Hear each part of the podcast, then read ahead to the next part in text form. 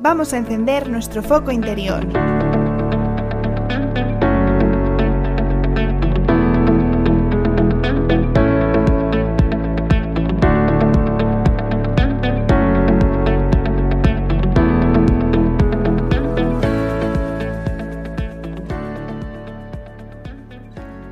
Hola, bienvenida, bienvenido al sexto episodio del podcast Foco Interior.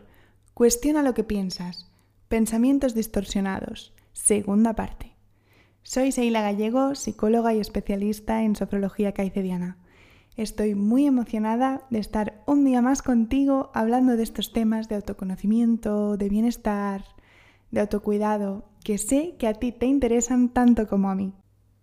Hoy vamos a seguir hablando de los pensamientos distorsionados.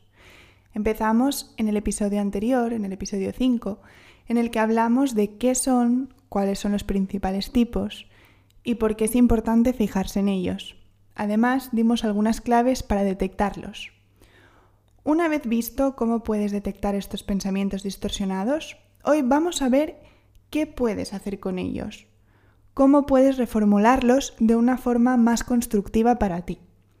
Explicaremos las alternativas que podemos encontrar a estos pensamientos y reflexionaremos sobre cómo utilizar la mente a nuestro favor. ¿Preparada? ¿Preparado? Vamos allá.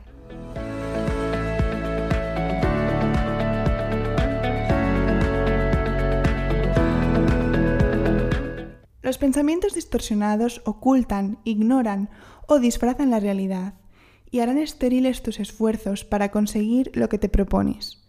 Por eso es importante detectarlos y reformularlos de una forma constructiva para ti. En primer lugar, vamos a recordar qué son los pensamientos distorsionados. Los pensamientos distorsionados son pensamientos rígidos, irracionales y negativos acerca de los demás, de nosotros mismos y el mundo que nos rodea. ¿Cómo reformular los pensamientos distorsionados? Cuando tenemos un pensamiento distorsionado, solemos creer en él al 100%, así que el primer reto al que te enfrentas es detectarlo. Cuando detectes un pensamiento distorsionado, hay una serie de preguntas que te puedes hacer y pruebas que puedes buscar para no darle tanta credibilidad. Cuestionar los pensamientos antes de darlos por válidos hace que ese pensamiento pierda fuerza y tu interpretación de la realidad sea más equilibrada. La vida no es blanco o negro, existen muchos matices. La consecuencia de esto es una mejora en tu estado de ánimo. ¿Por qué?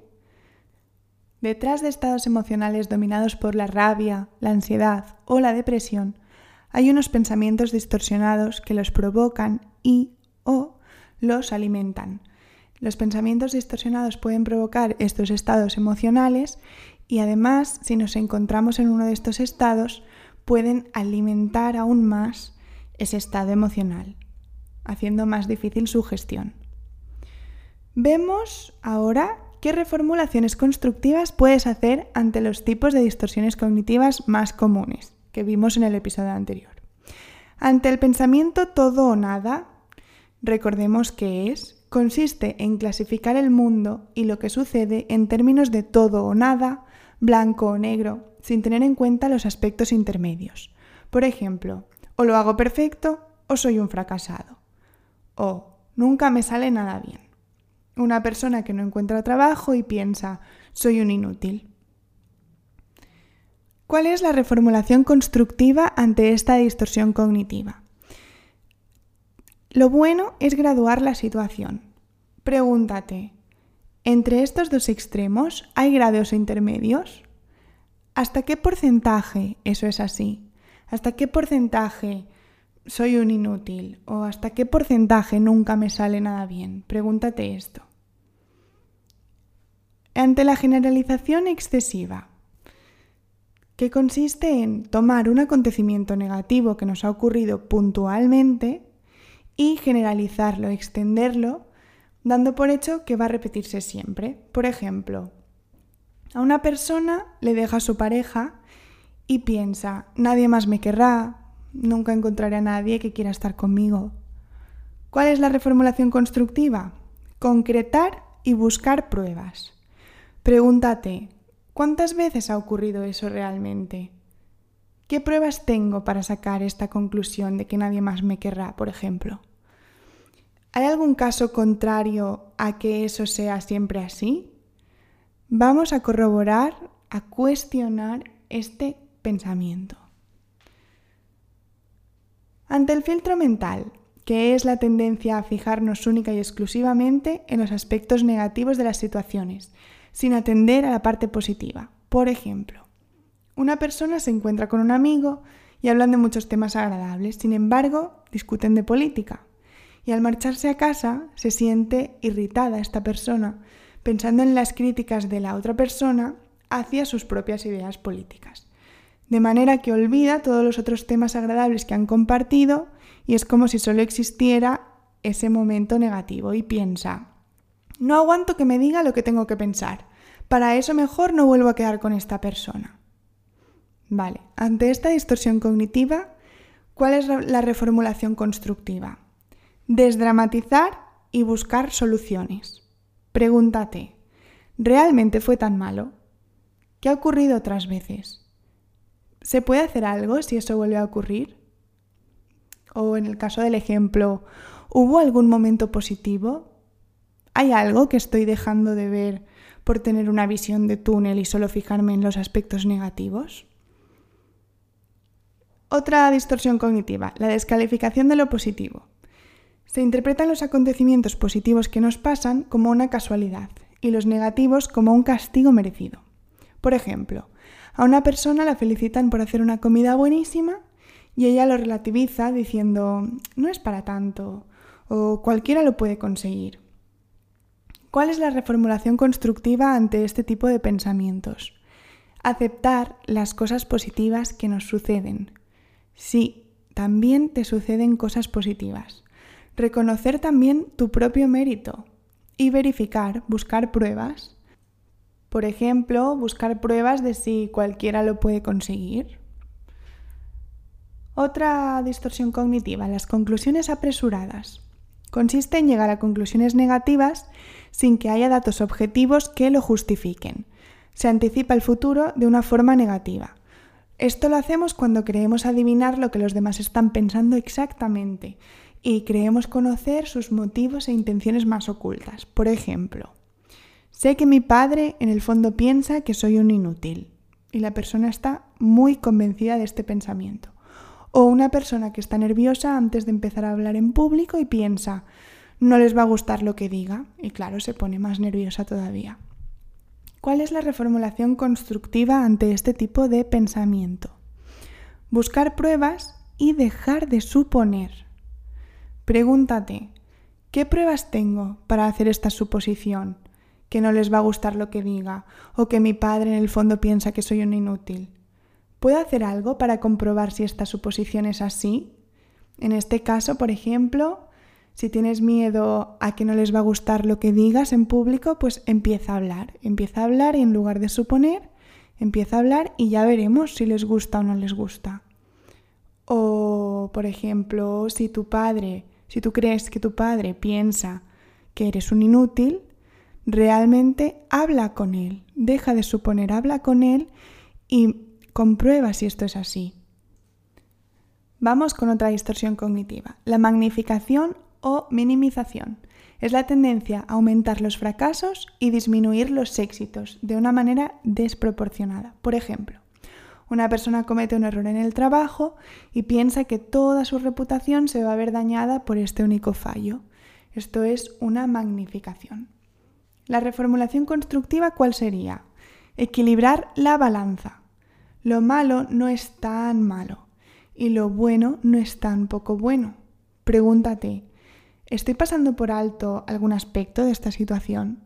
¿Estoy viendo esta situación de una forma equilibrada?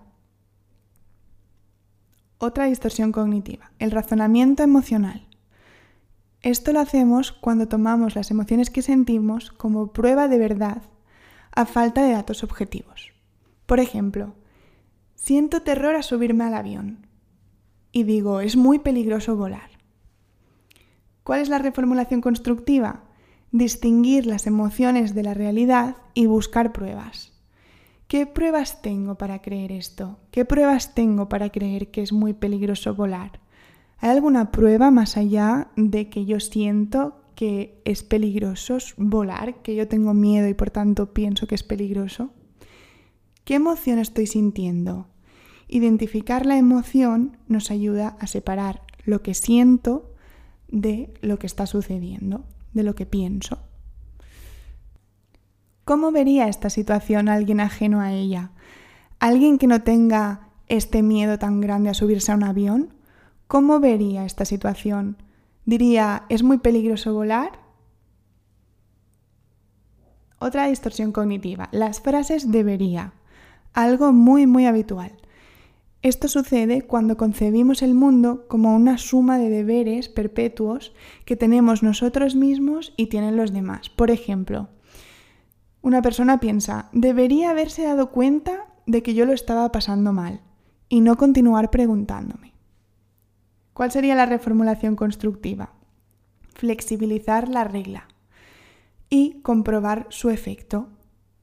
Pregúntate, ¿qué pruebas tengo para decir que eso debe ser así necesariamente. ¿Puedo comprobar si es tan grave si eso no ocurre como yo digo que debería ocurrir? ¿Qué pruebas tengo para decir que debería haberse dado cuenta de que yo lo estaba pasando mal? ¿Debería haberme leído el pensamiento? Quizás yo puedo decirle algo a esa persona para que sepa que lo estoy pasando mal en lugar de que quiera que lo adivine. Otro pensamiento distorsionado es la etiquetación. Consiste en la construcción del concepto que tenemos de nosotros mismos a partir de los defectos y los errores. Por ejemplo, me caigo y digo soy una patosa, me equivoco en algo y digo soy un desastre.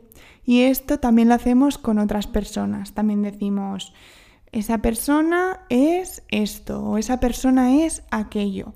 ¿Cuál es la reformulación constructiva cuando detectamos este tipo de pensamiento? Buscar casos que escapen a esta etiqueta. Pregúntate, ¿yo soy así al 100% con esta etiqueta que me he puesto?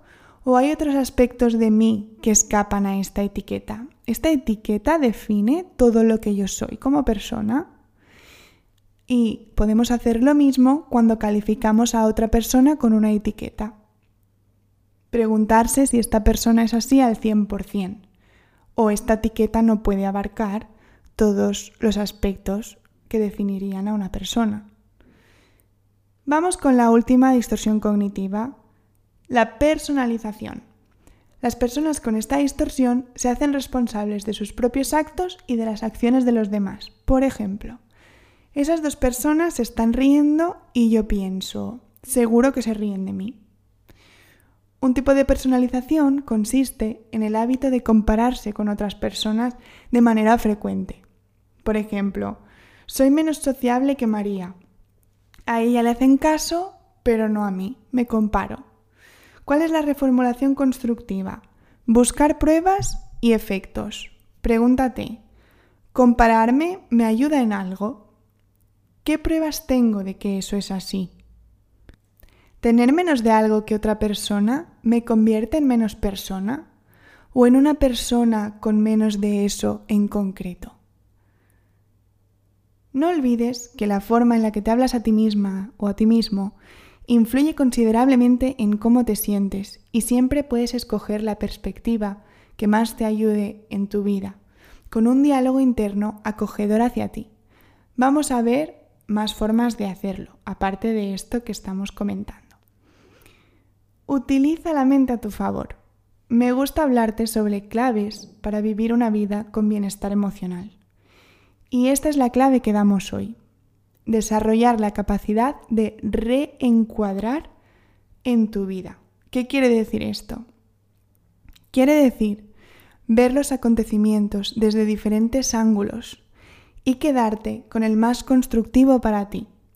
Del mismo modo que cuando haces una fotografía Dependiendo del ángulo desde el que la haces, tienes una visión más amplia o más estrecha de la realidad que estás retratando. Comparto contigo una herramienta muy útil del psicólogo Tal Ben Shahar, experto en felicidad, que puedes utilizar para tener un diálogo interno que te ayude a atravesar los momentos difíciles. Consiste en tres pasos. En primer lugar, te invito a darte permiso para sentir cualquier emoción y acogerla en ti, en lugar de negarla o luchar contra ella. En segundo lugar, tras haber aceptado la emoción, te propongo que reconstruyas la situación y la veas desde diferentes ángulos, poniendo la atención en los aspectos más constructivos. Por ejemplo, ante una situación que te da miedo, puedes poner la atención en la amenaza o en el desafío. Si ponemos la atención en la amenaza, pues probablemente esto nos ayudará poco a gestionar el momento. Sin embargo, si pongo la atención en el desafío, este miedo me está indicando un desafío que se puede acometer a pesar de tener este miedo. A pesar de tener ese miedo, puedes acometer ese desafío. Otro ejemplo, ante una situación de crisis, puedes poner la atención en la pérdida o en la oportunidad. Ante una situación de fracaso, puedes poner la atención en el error o en el aprendizaje de ese fracaso. La resonancia emocional, dependiendo de dónde coloques tu atención, será muy diferente. Y en tercer lugar, te propongo que te fijes en si estás viendo lo que te sucede desde una visión de túnel, una visión estrecha que solo te permite ver los aspectos negativos de lo que te está sucediendo. Y si es así, te invito a que amplíes tu visión, haciéndote preguntas del tipo que sigue. Aunque esta situación tiene aspectos negativos que no voy a negar, ¿estoy viendo también los aspectos positivos? ¿O ¿Puede extraer algún aprendizaje de esta situación, por muy negativa que me parezca? Otra pregunta. ¿Cómo veré esto que me está sucediendo dentro de un tiempo? ¿Cómo vería esta situación si fuera la otra persona? Me pongo en el lugar de la otra persona que está interviniendo en esa situación. ¿Y cómo vería la situación si fuera una observadora externa, ajena a la situación. Estamos llegando al final del episodio. Hemos puesto nuestro foco interior sobre los pensamientos distorsionados. Hemos visto que estos pensamientos ocultan, ignoran o disfrazan la realidad y harán estériles tus esfuerzos para conseguir lo que te propones. Por eso es importante detectarlos y reformularlos de una forma constructiva para ti hemos visto qué preguntas te puedes hacer y qué pruebas puedes buscar para desenmascarar a las distorsiones cognitivas. Hemos hablado sobre cómo utilizar la mente a tu favor, utilizando la capacidad de reencuadrar, consiste en ver los acontecimientos desde diferentes ángulos y quedarte con el que es más constructivo para ti. Poder ampliar tu visión te ayudará mucho en momentos emocionalmente difíciles. Por último, no olvides que la forma en la que te hablas a ti misma o a ti mismo influye considerablemente en cómo te sientes y siempre puedes escoger la perspectiva que más te ayude con un diálogo interno acogedor hacia ti. Cuídate, enciende tu foco interior.